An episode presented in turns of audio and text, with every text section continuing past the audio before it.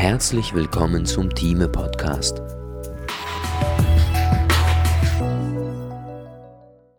Apolipoprotein E-Eta4 und MRT-Befund. Eine Studie zu Morbus Alzheimer aus Radiology im März 2011. Das Apolipoprotein E-Eta4-Allel, kurz ApoE4, kommt bei Morbus Alzheimer häufiger vor und ist ein bedeutsamer Risikofaktor für ein frühes Auftreten. Spampinato und Mitarbeiter untersuchten, ob auch bei Patienten mit einer milden kognitiven Beeinträchtigung eine Assoziation besteht und ob sich dafür Korrelate in der MRT finden lassen. ApoE4 ist bedeutsam für den zentralen Alterungsprozess und fördert vor allem eine starke Amyloid-Akkumulation. Im Tiermodell waren Genträger mit Morbus Alzheimer von einer beschleunigten Neurodegeneration betroffen. Bei milder kognitiver Beeinträchtigung kann kernspintomographisch wie bei Alzheimer ein Verlust an grauer Hirnsubstanz nachweisbar sein. Die Autoren analysierten den Verlauf über zwei Jahre und wiesen nach, dass ApoE4 auch hier als Risikofaktor eingeschätzt werden muss 63 Männer und 32 Frauen mit bekanntem Genstatus erhielten im Rahmen der Alzheimer's Neuroimaging Initiative zunächst alle sechs Monate, dann jährlich eine MRT und nahmen an kognitiven Tests teil. 51 waren Träger des ApoE4-Allels. In 48 Fällen bestand eine milde kognitive Beeinträchtigung und bei 47 Patienten ein Morbus Alzheimer nach einer milden kognitiven Beeinträchtigung zwischen Patienten mit und ohne ApoE4-Allel bestanden keine Unterschiede hinsichtlich klinischer und soziodemografischer Basisdaten. Die kognitiven Tests ergaben bei Patienten mit Übergang von einer milden kognitiven Beeinträchtigung in Morbus Alzheimer eine progressive Verschlechterung. Eine Assoziation zum ApoE4-Status bestand nicht. Dies galt auch für die Gruppe mit stabiler milder kognitiver Beeinträchtigung die Ausgangs-MRT ergaben keine bedeutsamen Unterschiede zwischen Patienten mit und ohne das Allel. Bei Trägern war aber zwölf Monate vor und nach dem Übergang einer milden kognitiven Beeinträchtigung zum Morbus Alzheimer eine Abnahme grauer Hirnsubstanz nachweisbar. In dem Jahr vor der klinischen Manifestation fanden sich die Veränderungen bevorzugt im rechten Temporallappen und Hippocampus sowie der linken Inselregion Danach nahm die graue Substanz in beiden Hippocampi (Temporal und Parietallappen, dem rechten Nucleus caudatus und bilateral im Inselbereich) ab. ApoE4-Träger mit stabiler MCI hatten nur im ersten Jahr eine bilaterale Abnahme grauer Substanz in der Inselregion und im Temporallappen. Patienten mit stabiler milder kognitiver Beeinträchtigung ohne ApoE4 zeigten über den Gesamtzeitraum keinen Schwund grauer Substanz Fazit: Der ApoE4-Genotyp war bei milder kognitiver Beeinträchtigung mit einer beschleunigten Atrophie des Hippocampus und neokortikaler Regionen assoziiert. Die longitudinale und vergleichende Quantifizierung regionaler Veränderungen der grauen Substanz bei Allelträgern und Nichtträgern könne bei der Diagnostik einer Konversion zum Morbus Alzheimer bedeutsam sein, so die Autoren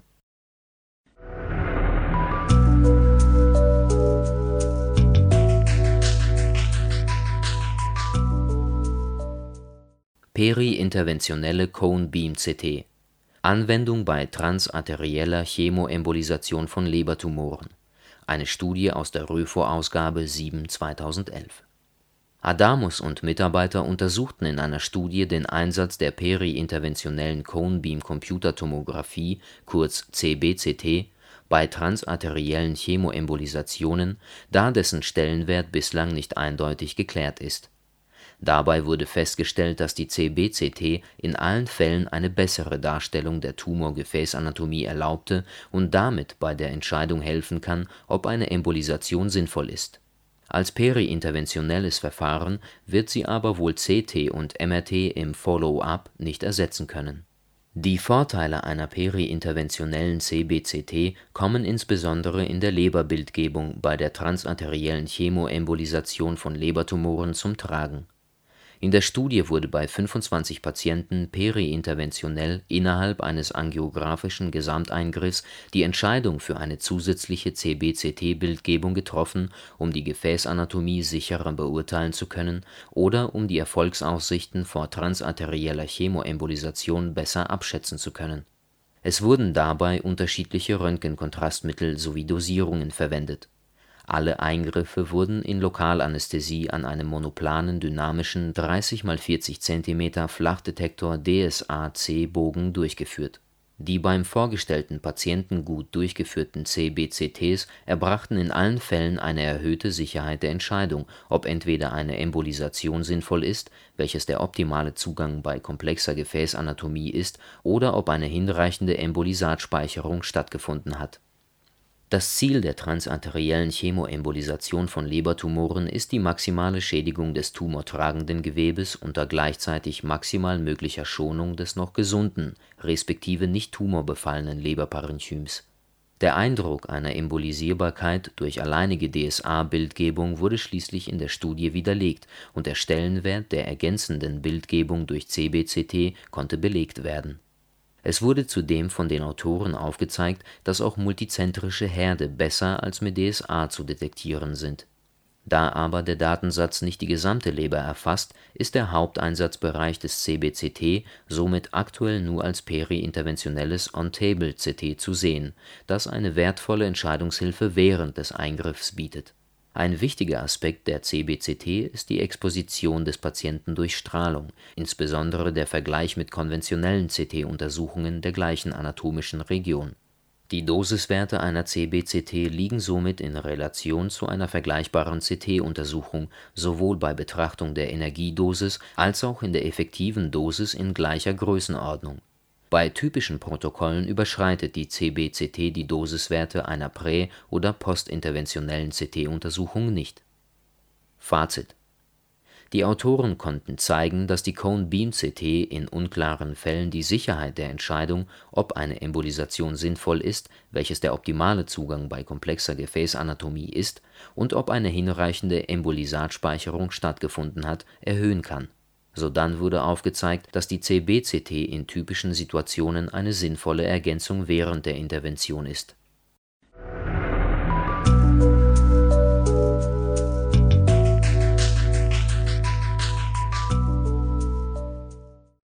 Trotz Mikroläsionen keine kognitiven Einschränkungen.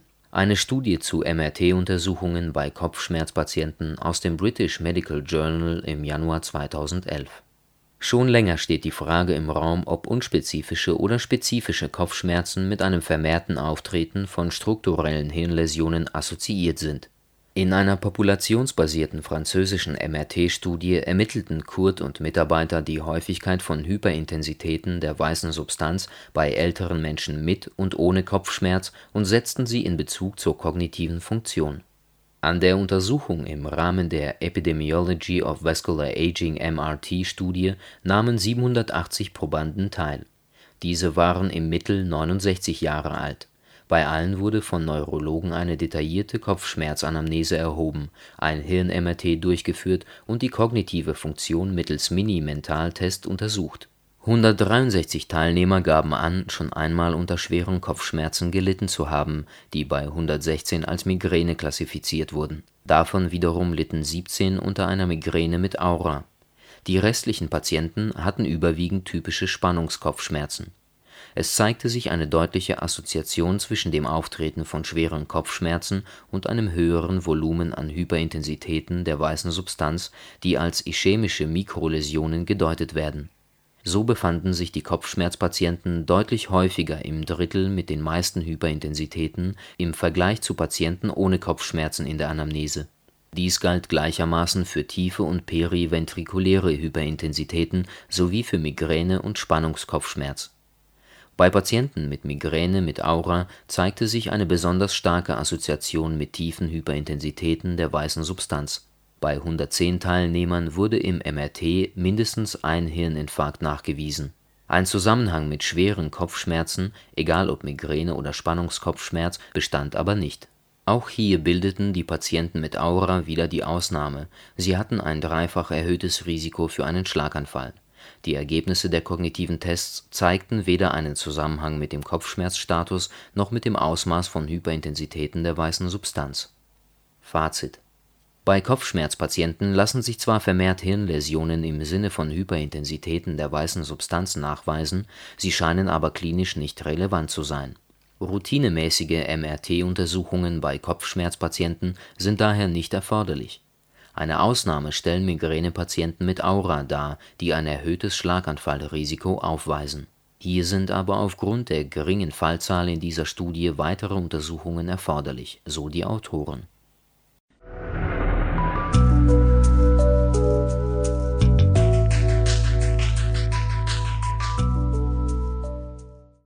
MR-Tomographie der Achillessehne Evaluation von Kriterien zur Differenzierung von asymptomatischen und symptomatischen Sehnen. Eine Studie aus der RÖFO-Ausgabe 7/2011.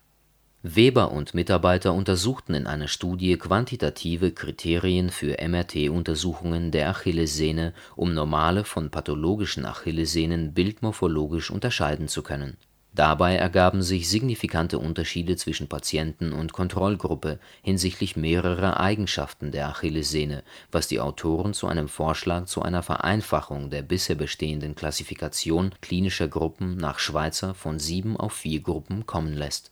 Die Achillessehne ist mit einer Belastungsfähigkeit von 60 bis 100 Newton pro Quadratmillimeter die stärkste und kräftigste Sehne des menschlichen Körpers und stellt die Verbindung zwischen Fersenbein und Wadenmuskulatur her Ihre Funktionsbeschreibung: Beugung des Sprunggelenks. Ein Riss der Achillessehne tritt meist nur bei Vorschädigung durch Über und Fehlbelastung ein.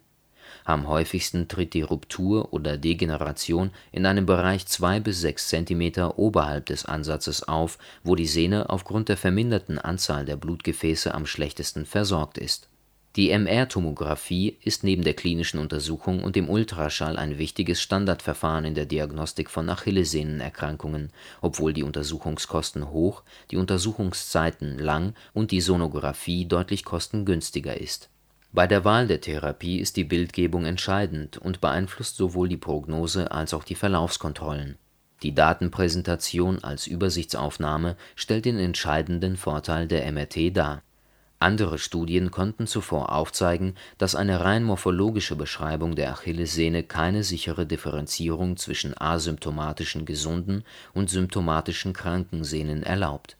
In der Literatur gibt es zudem keine übereinstimmenden Angaben, wann eine Achillessehne im MRT als pathologisch verändert diagnostiziert wird Deshalb haben sich die Autoren zum Ziel gesetzt, verschiedene Kriterien in der MR-tomographischen Beurteilung herauszuarbeiten, um eine sichere Differenzierung zwischen asymptomatischen und symptomatischen Achillessehnen zu erhalten.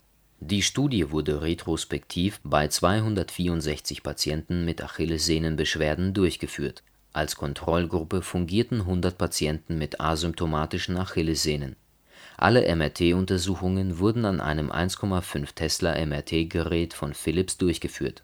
In der Diskussion stellen die Autoren fest, dass die verminderte sportliche Tätigkeit respektive vielfach sitzende berufliche Tätigkeit sowie das Alter zu einem Abnehmen der Gefäßversorgung führen kann und somit Degeneration bedingen.